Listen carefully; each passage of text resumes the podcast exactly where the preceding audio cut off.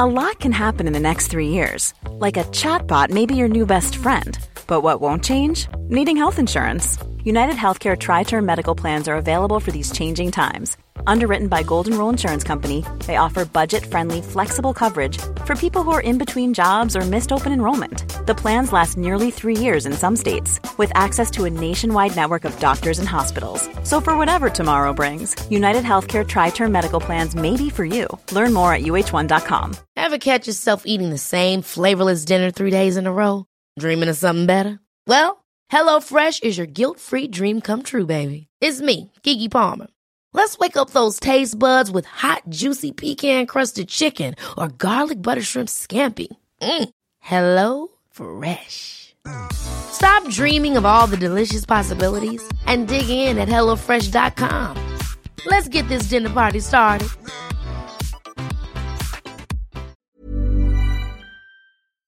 Hola y bienvenidos a Tiny Vampires Español, un podcast de enfermedades Ciencia e insectos chupasangre.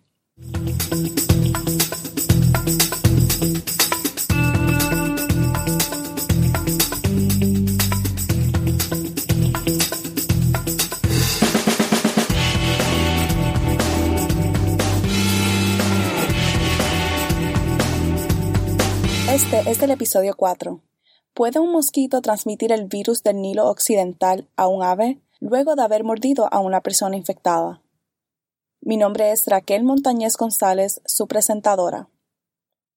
Primero, me gustaría compartir un anuncio que concierne a la salud pública.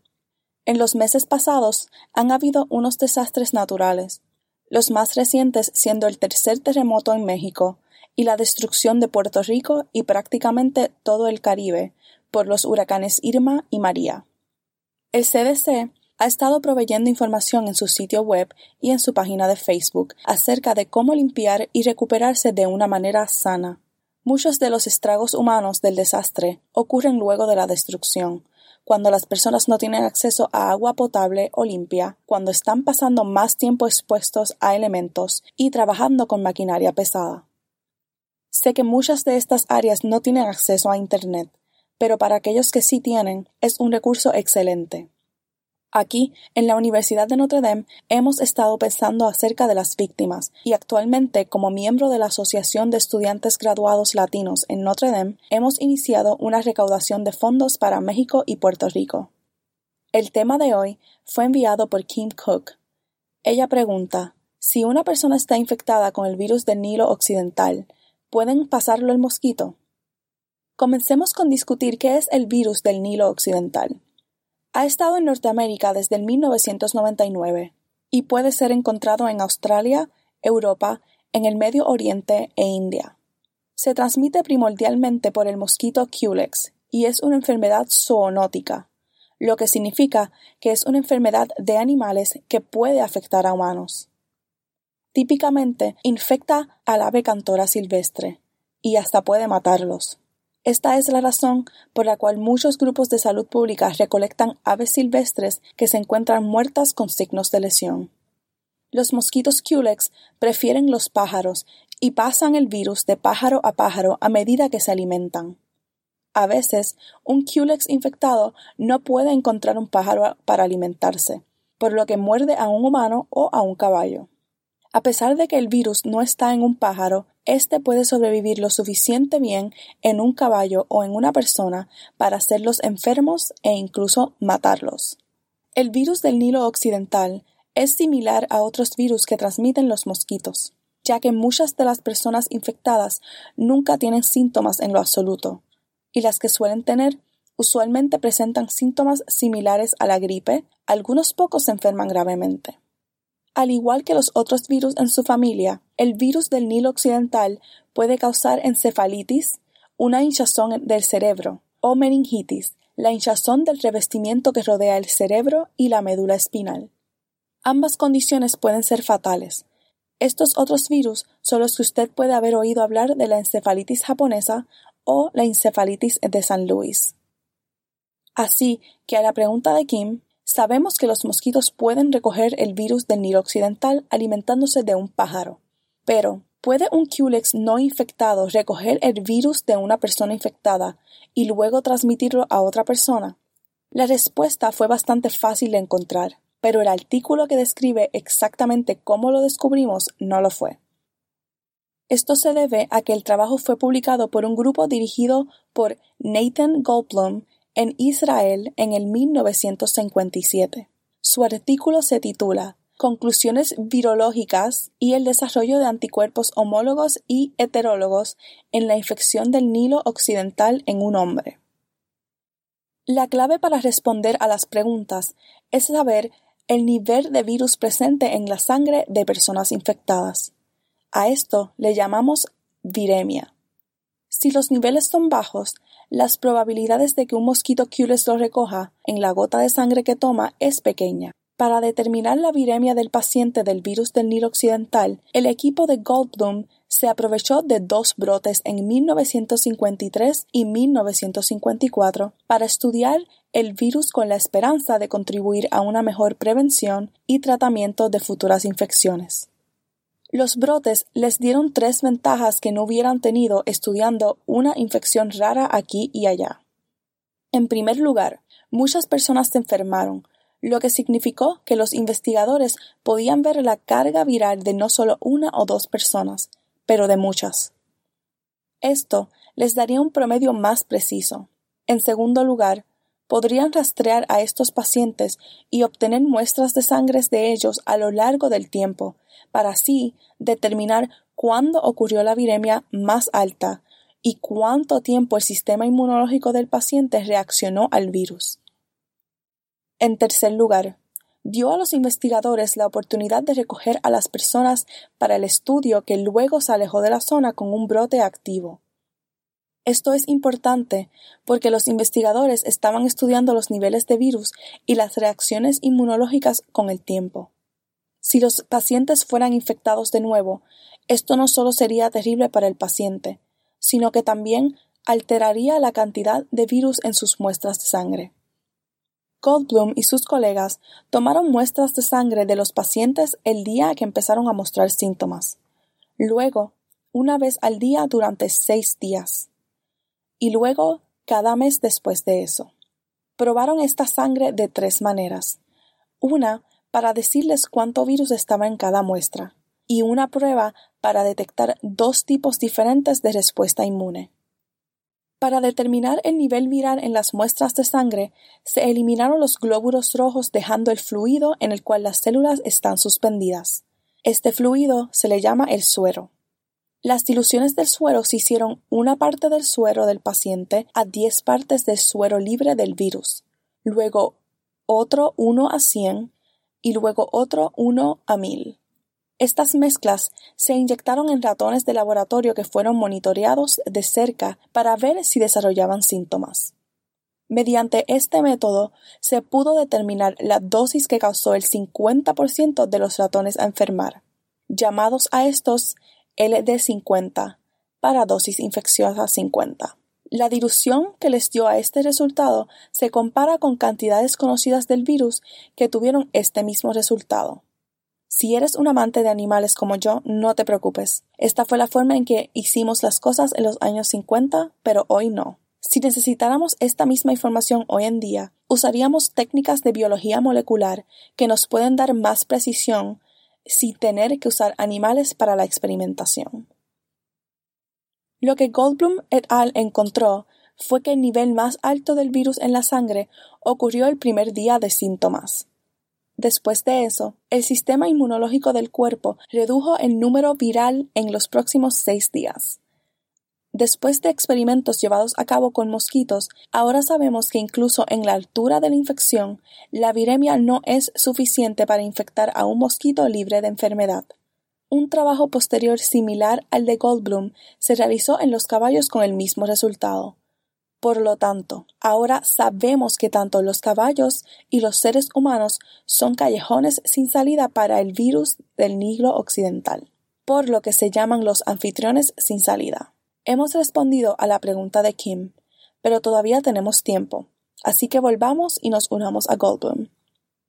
De regreso a las otras dos pruebas que los investigadores estaban corriendo sobre la sangre del paciente, estas fueron para determinar el nivel y la duración al que su sistema inmunológico estaba respondiendo. Cuando una persona se enferma de un patógeno como el virus del Nilo Occidental, el cuerpo produce anticuerpos. Son como un pegamento que se une al exterior de un patógeno. Los anticuerpos pueden ser muy específicos para un patógeno particular. Así que no importa cuántos anticuerpos contra la gripe tuvieras, no se pegarán al virus del Nilo Occidental. Goldblum estaba principalmente interesado en dos tipos diferentes de anticuerpos, los neutralizantes y el complemento de fijación de anticuerpos.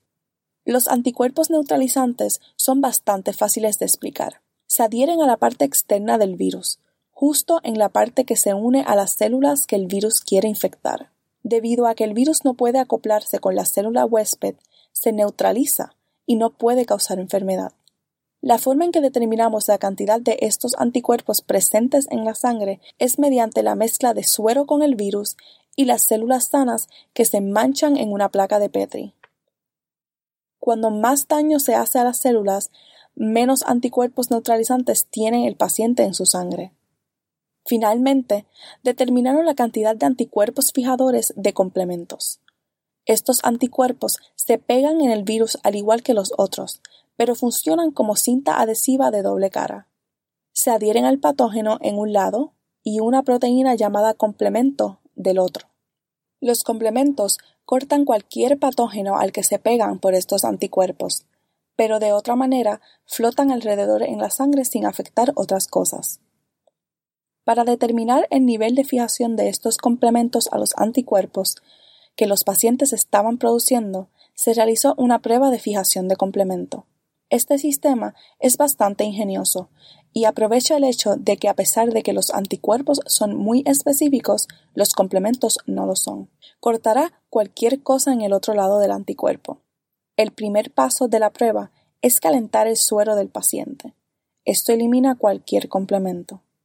Luego, se agrega una cantidad conocida de complemento y virus. Cada persona tiene una cantidad ligeramente diferente de complementos, por lo que esto normaliza la cantidad en la prueba. Si un paciente tiene anticuerpos contra el virus del Nilo Occidental, van a pegar el virus y el complemento juntos. Si no hacen, el complemento y el virus flotan libre porque no hay nada que los mantenga juntos. Aquí es donde ocurre lo ingenioso.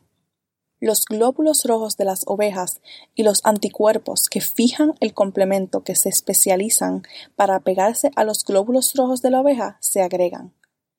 Una vez que se introducen el uno al otro, las células sanguíneas y los anticuerpos se pegan y esperan a que el complemento se adhiera al otro lado para cortar el glóbulo rojo.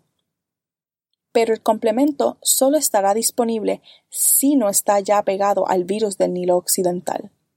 Por lo tanto, una muestra con anticuerpos contra el virus tendrá un grupo de glóbulos rojos intactos en el fondo del tubo y si la muestra no tiene anticuerpos del virus, el suero se volverá rosado por todos los glóbulos rojos picados. Ellos necesitaban estos tres grupos de información, la viremia, el número de anticuerpos neutralizantes y el número de anticuerpos fijadores para indicarles cuánto virus tenían los pacientes en el torrente sanguíneo durante el curso de su enfermedad, cuán eficazmente luchaba su cuerpo del virus, y cuánto tiempo sus cuerpos se mantuvieron preparados para luchar.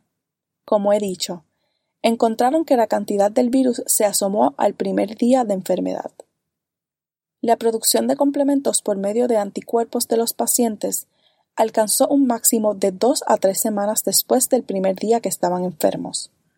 Se mantuvo alto durante unos meses y luego por el aniversario de un año de su enfermedad el número de estos complementos había caído de nuevo. Por otro lado, los anticuerpos neutralizantes ni siquiera aparecieron en todos los pacientes hasta dos o tres semanas después de que se enfermaron, pero luego se mantuvieron altos para el resto del estudio, hasta los dos años y medio. El trabajo de Goldblum fue probablemente financiado por su Organización Nacional de Salud Pública, pero eso es solo una suposición, porque en la década de los 50 no parecían ser tan buenos sobre la información de quién pagó por su investigación. Gran noticia.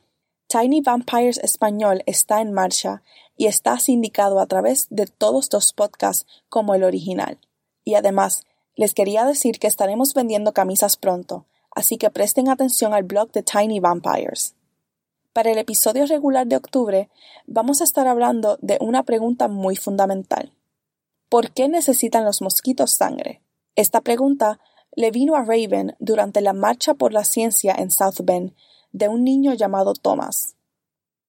Espero que encuentren y continúen encontrando este podcast informativo. Yo lo consideraría un gran favor personal si usted calificaría y revisara este podcast. Me encargaré de leer cada uno de los comentarios y me ayudarán a saber qué les gusta. No se olviden de visitar el sitio web para mostrar notas, créditos de música y mucho más. Como siempre, si tienen algún tema o pregunta sobre artrópodos o enfermedades que le gustaría ser el tema de un episodio futuro, o si tienen correcciones, envíenla a través de la página de contacto del blog Tiny Vampires o la página de Facebook. Gracias por escucharme. Soy Raquel Montañez González, estudiante de doctorado en la Universidad de Notre Dame financiada por el Instituto Nacional de la Salud.